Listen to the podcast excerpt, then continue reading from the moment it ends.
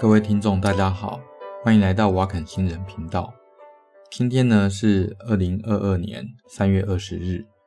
我们今天呢，嗯，首先要先感谢一下，呃，想不到我的频道竟然有人赞助，那我马上就把那个钱呢拿去买了一杯咖啡，那犒赏我自己。那不过我还是要提醒一下啦，哈，我不是靠这个东西吃饭哦，Pocket 当然是讲好玩的啦，那。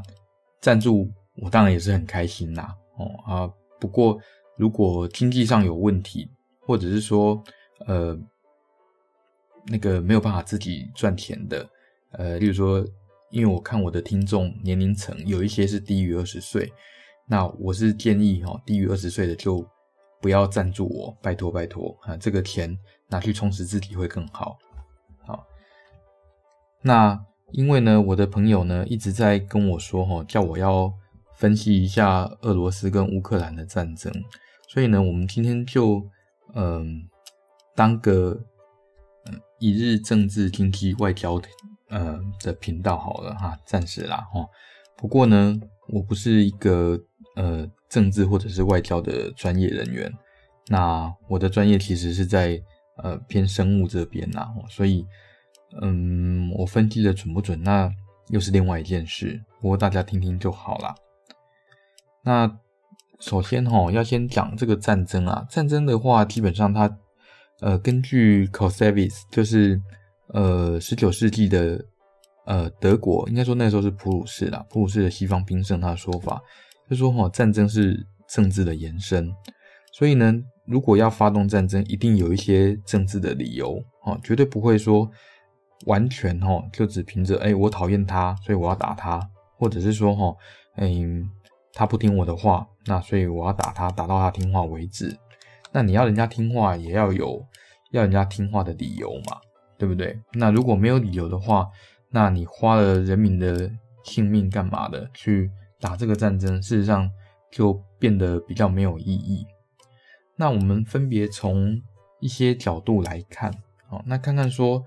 呃，例如说，从俄罗斯的角度，从乌克兰的角度，从北约的角度，那从美国的角度，从中国的角度，哦，那以及从台湾的角度来看看，哦，因为我的朋友主要是想问我说，哦，那个中国到底会不会趁这个时候打台湾？哦，不过我答案先讲在前面，答案是不会，或者应该说，呃，军事上不会，不会，但是。他们会用各种其他政治的方法来渗透，或者是说来，嗯，你要说颠覆也可以啦，反正就是造成一些认知作战，好，例如说让台湾觉得我们应该支持俄国才对啊，乌克兰都是坏人，都是纳粹等等。好，那俄罗斯为什么要打这场战争呢？那当然有很多的原因啦，哦，那我相信有很多人都分析过，我们这边也不是要蹭热度。哦，就是说，呃，主要是因至少在俄罗斯这边，他宣称是这样子哦，他宣称是乌克兰的东方哦的领土上，那俄罗斯的那个讲俄语的这些人，那基本上被乌克兰的民族主义分子哦，那被他们屠杀哦，然后所以再加上说哦，那个顿内茨克跟卢甘斯克这两个地方，那公投要独立，那要独立的结果，我想要出兵去保护我的呃讲俄语的这些人民，这样子，这是俄罗斯出兵的立场。哦，那事实上呢，呃，他俄罗斯要出兵啊，站在普京的角度来看的话，他还有别的考虑。那一个考虑就是说，哈，呃，俄罗斯本身在发动战争之前，政治的形势就不是非常的稳定。也不能说政治情势非常不稳呐，应该说他的目标之一是减轻国内的压力，或者是转移国内的压力。那呃，为什么说是转移国内的压力？因为我根据呃之前的一些资料，哦，就是开战之前俄罗斯的资料，就是二月之前的资料，它人口老化其实蛮厉害的哦，就是说六十五岁以上的老人比例占了百分之十五点五左右。那甚至到二零二零年，那俄罗斯还发不出六百二十万老人的养老金，那所以就必须把他们冻结。所以这有一些经济压力在。那再来呢，就是说哈，俄罗斯本身它的经济呃经济它是持续在衰退的啦。那在二零一四年啊，他把克里米亚这个地方哈 annex 就是算是并吞以后，然后他遭到各国的制裁。那遭到各国的制裁，外国的投资呢就直线下滑，那甚至经济成长率变成负的。那变成负的以后，这到二零一九年再发生什么事？发生 COVID-19 啊，那所以疫情的冲击对俄罗斯来说，那经济可以说是雪上加霜。那另外一个就是说哈。俄罗斯呢，它的那个通货膨胀压力，那远比想象中要来得严重。那到底有多严重呢？那俄罗斯有十六年哦，它的消费者物价指数那都超过百分之六。那今年的一月份，就是二零二二年的一月份，它的 CPI 甚至是到了百分之八点七。那百分之六是一个什么概念呢？就是说，如果你用一点零六哦去做复利。然后，呃，就是说，呃，复利，然后连续十六年的话，那我算了一下，大概是二点五，也就是说，呃，十六年前一百块的东西，那到现在，呃，一百卢布的东西，到现在就变两百五十卢布了。那这个是一个什么样的概念呢？那根据台湾的那个行政院主计处的一些资料啦，吼，那台湾的呃 CPI，呃，通货膨胀的那个指数啊，大概。在百分之二、百分之三左右。那如果我们也把俄罗斯的一起拿来比的话，那十六年前哦，到现在，那相当于新台币八十四块的东西，到现在变一百零六块，哦，涨了百分之二十几，哦，那可是俄罗斯不是涨百分之二十几，他们是涨百分之两百五，哦，所以这个是你觉得台湾通货膨胀很厉害，你觉得你的钱变薄了，那俄罗斯的民众。很明显会跟你，呃，感同身受吗？应该是痛苦指数会比你高啦。好，然后俄罗斯的中央银行，它估计哈，今年就是二零二二年，那通货膨胀率可能会到百分之十一点九。再加上说哈，俄罗斯在贫穷线以下，它的人口哦占了七分之一，百分之十四，所以呃，对普丁来说，他其实国内的一些经济压力事实上是非常的大。然后哈，再加上说哈，北约不停的在东扩，对俄罗斯来说，这就是一个威胁的指标嘛。因为毕竟北约从很早以前到现在都是把苏联跟俄罗斯当成是假想敌，然后在做军演啊，还有这些军事操练。那从一开始的呃德国哦，然后意大利、英国这些地方，然后陆陆续续，哎，对不起，不是德国，一开始是法国啦，哦，法国还。后来退出北约，后来才又加入北约。哦，反正总而言之，从德法意英哦，还有美国这些地方以后，那在这哎，再慢慢的往东边哦，那包括说像哎波兰呐，哦土耳其啦，那最后也都加入北约嘛。还有那个东欧的一些国家哎，也都加入，还有波罗的海三小国也都加入北约。那现在呢，乌克兰又想要加入北约。那为什么波罗的海三小国加入北约？那俄罗斯没有生气，但是呃，也没有不能说没有生气，他还是有一些反应的啦。哦，那乌克兰加入北约，它反应会这么大呢？那主要的原因是因为吼、哦，那个乌克兰的边界事实上离莫斯科很近。那如果呃乌克兰加入北约的话，北约事实上可以在乌克兰的边界布飞弹跟雷达站。所以等于是把莫斯科整个暴露在北约的那个呃攻击范围内，所以对普丁来说，这个是国家安全受到威胁啦。所以在这种状况下，哈，他会想办法制止乌克兰，哦，去做这件事情。然后呢，那个普丁出兵的另外一个借口啦，哈，就是说他认定呃乌克兰东方那有极右派的民族主义组织叫亚速营，然后。哎，在当地犯下一些呃类似种族灭绝的这种罪行。那他的种族灭绝主要是针对那个讲俄罗斯语的这些民族，所以他要出兵保护他们。那并且说哦，这些人他们就是纳粹哦，所以呃，其实讲纳粹哦，对呃，在欧洲的话，对这些人是一个很严重的指控。哦，不过这件事情到底是不是真的？那，我相信哦，极右派民族组织在呃，根据联合国的一些报告，因为你也只能相信联合国嘛。虽然我个人是不太相信 WHO 啦，不过联合国在某些调查角色还是有点用的啦。那他们的调查是说，哦，在乌克兰东方的确有一些犯罪，好，包括抢劫啦，然非法非法拘禁等等这些东西，还有酷刑等等。但是我相信各国哦都有类似的状况之，反呃差别在说哈，这种极右派民族组织有没有进化变成军事力量？哦，那以乌克兰东方来说，其实是有哦，但是它进化到变成军事力量，还理论上对俄国人哦不足以构成呃很严重的威胁，而且这是人家国内问题啊，你管什么哦？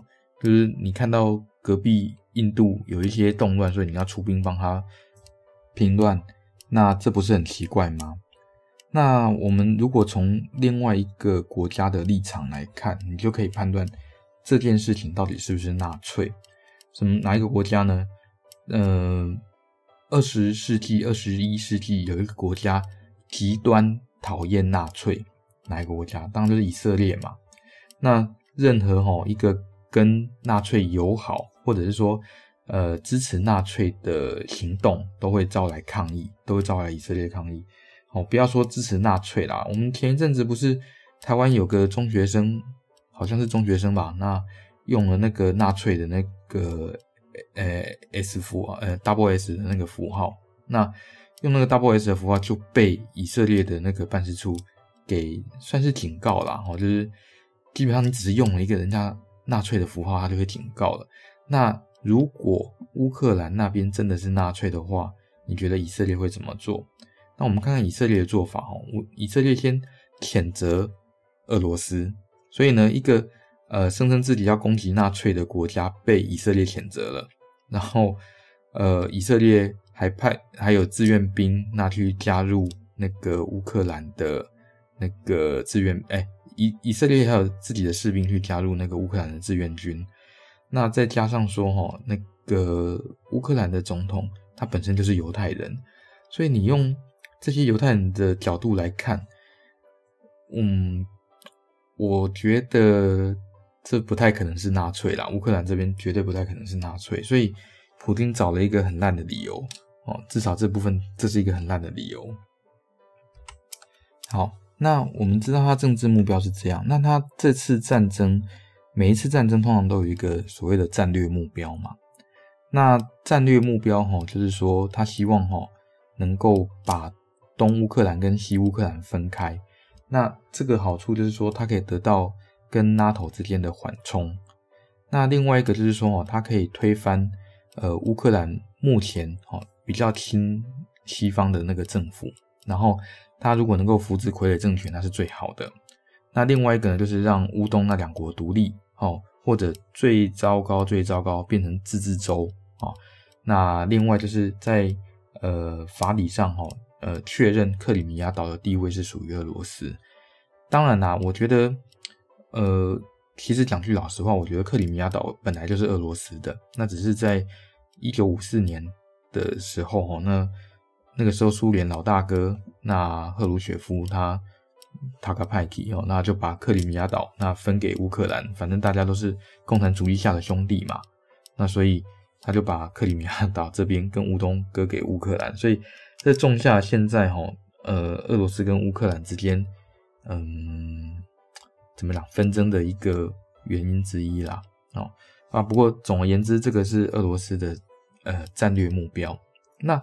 他的战术呢？什么？他的战术主要就是说，哦，他希望能够同时从北边、东边，呃，乌克兰的北边、东边跟南边，那一起进攻，然后最好能够用闪电战的方法，那把基辅给占领，然后，呃，同时呢，把乌克兰东方，哦，从那个顿涅茨克那边，那一路往南，那拉到克里米亚岛，让那个。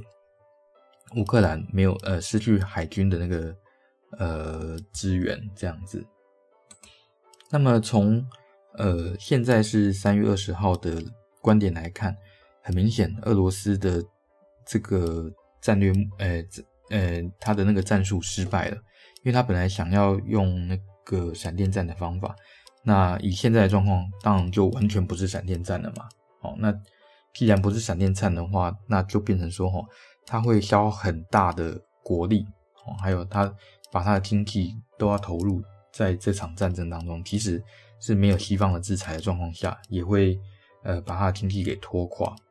那你再看看说，哦，在战争发生之前，那俄罗斯的经济状况，你就会知道说，其实俄罗斯的呃目前的局面不适合打长久的战争。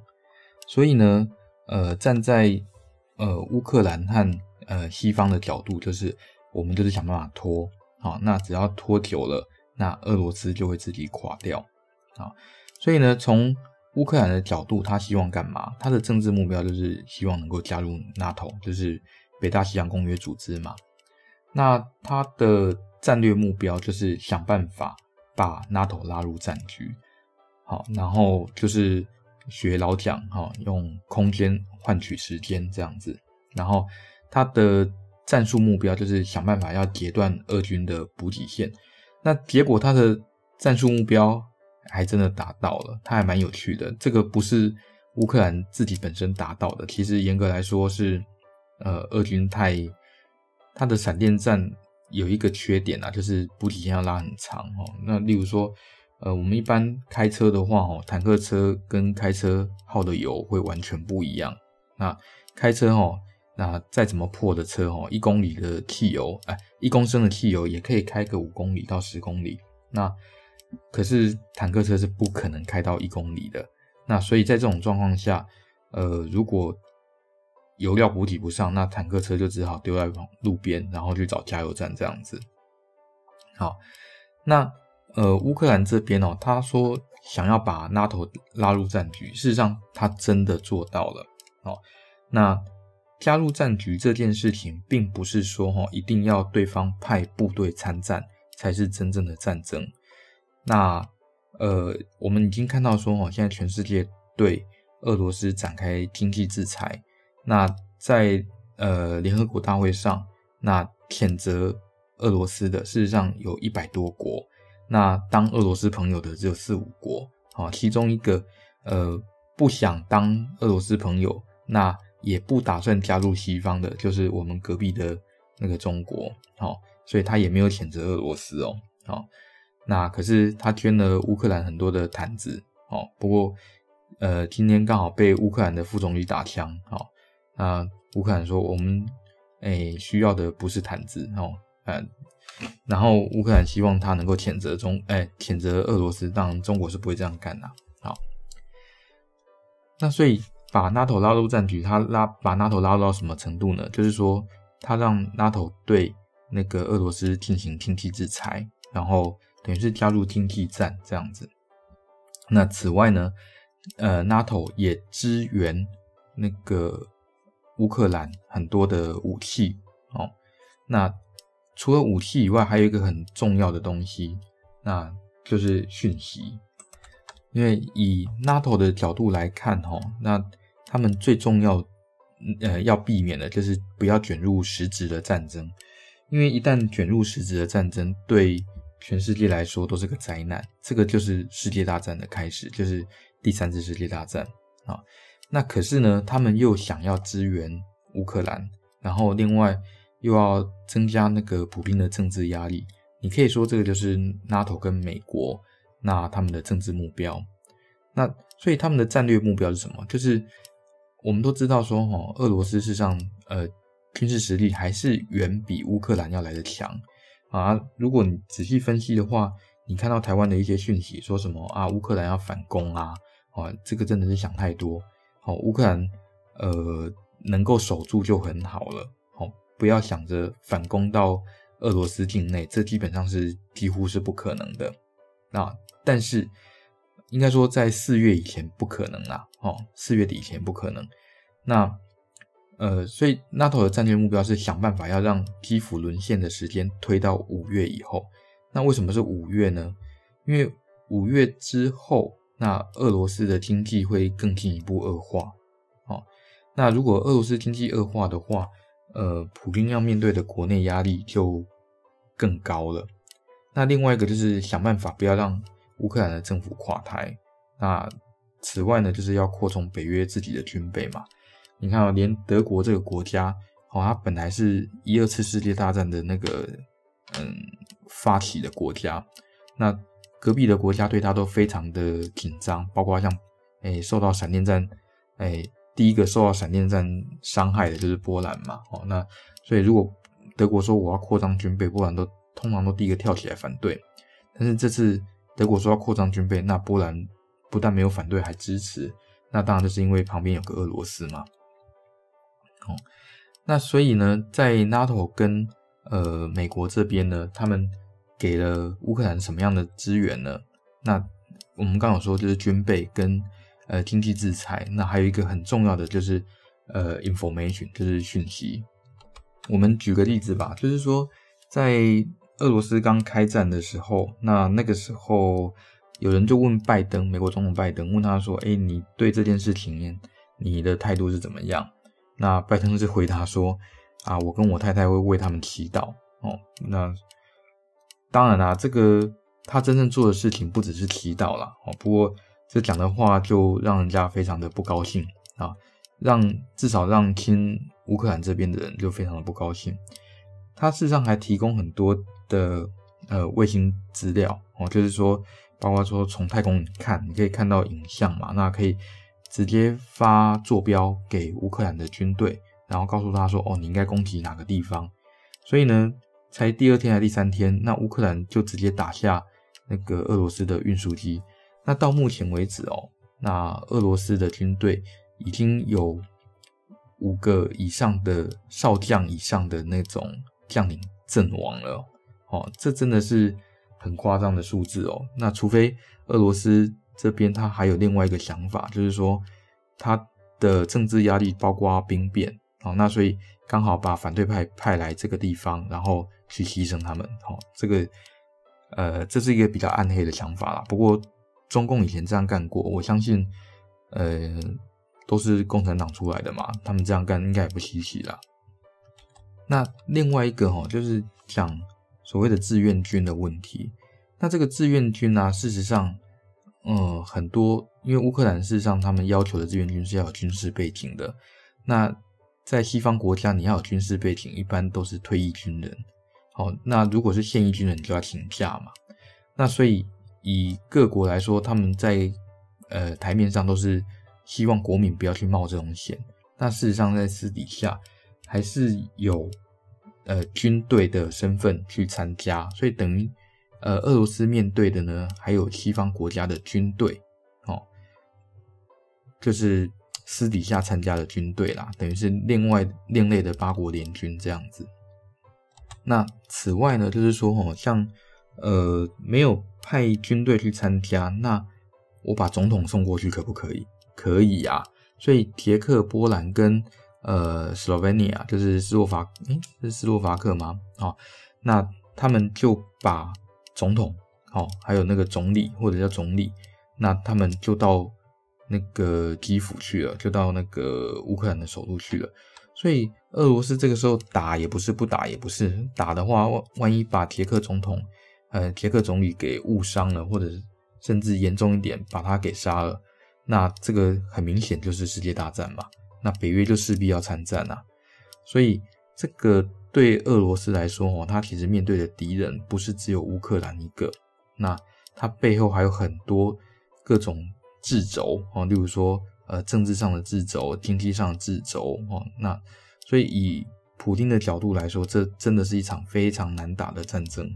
那我们再来看看我们隔壁这位老大哥哦，隔壁老大哥是谁呢？就是中国嘛。哦，那他的政治目标事实上很明显，就是他也不想要卷入实质的战争。说不定呢，哦，普丁跟习近平有约好要一起打台湾，呃，就是那个习近平打台湾，然后普丁打乌克兰。但是以我们的观察，哦，呃，习近平应该是完全没做好这个准备，然后普丁就动手了。那为什么会这样说呢？呃，因为如果你要打台湾的话，那你通常啦，你要先把兵力聚集在一起嘛。哦，那你就算没有聚集兵力，你也要聚集飞弹嘛。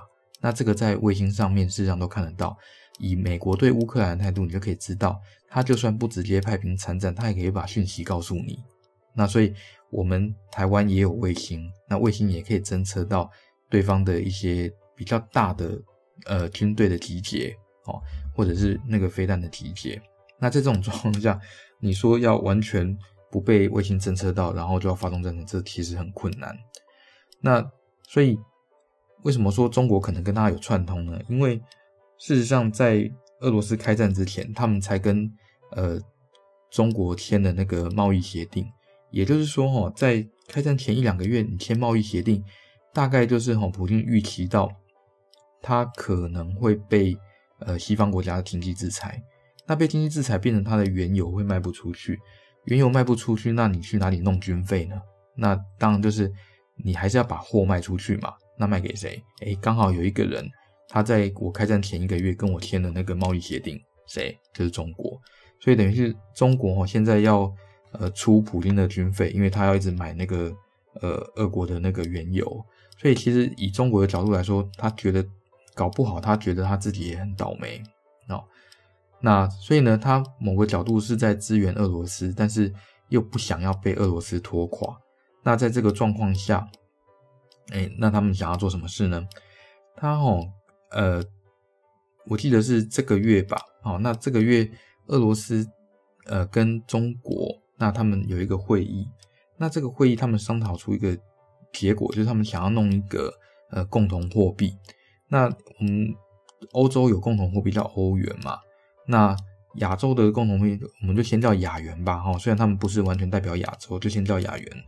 那这个亚元这个东西呢，就呃。对俄罗斯来说，就会有点像什么，像是呃旧台币换新台币，四万块换一块这样子。那可是对中国来说，它就可以控制呃俄罗斯的经济。那前提是他敢不敢哦，或者他想不想这样子。那战争到后面会有什么结果呢？我们先想几个状况。第一个，假设乌克兰投降好了，哦。不管出于什么原因，哈，泽伦斯基发疯，决定要投降好了。那你觉得乌克兰投降的话，西方国家对于俄罗斯的经济制裁会是停止还是持续呢？还是扩大呢？这不用讲，一定是持续的。会持续到什么时候？会持续到普京下台为止。所以呢，俄罗斯的政治压力只有更大，不会更小。那再来就是说，哈。呃，他也不可能并吞俄罗，哎，并吞乌克兰，那所以他必须考虑乌克兰统治上的问题，所以他必须成立呃傀儡政权啊、那成立傀儡政权事实上也维持不久，因为以目前乌克兰的状况，一定是满地游击队。那满地游击队，那对政府来说根本就无法统治嘛。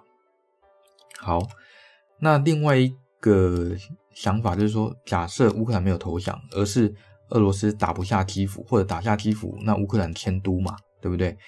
那这个时候战争就会一直持续下去。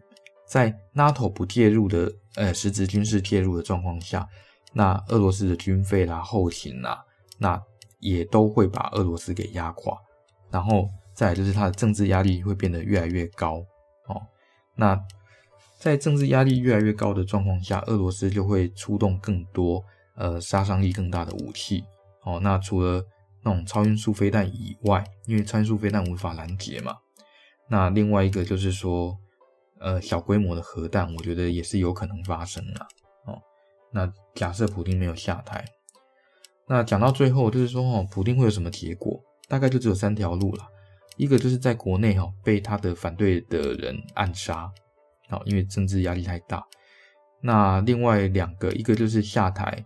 下台以后，也许是流亡，也许是入狱，啊，大概就这两个。所以呢，普丁大概没有第三条路可以走了。所以以他的人生来说，哈，这个大概就是已经注定了。那这件事情给台湾什么启示呢？事实上，呃，我们可以用罗马的一个将军的，呃，叫 Vergilius 哈，这个人的话，他其实在很久以前讲过这个，大概是二三世纪吧，哦。二或三世纪哦，他说想要和平就要做好战争的准备。那至少以乌克兰来说，我们看到，那一个小国是可以拖垮一个大国的。哦，至少不一定说要打到人家认输，可是是可以在经济上让对方呃搞到支离破碎。好，好，那喜欢我们的节目的话，那欢迎按赞、分享、订阅。那再次感谢呃赞助我咖啡的那位先生或小姐或小姐，嗯，好，谢谢，再见。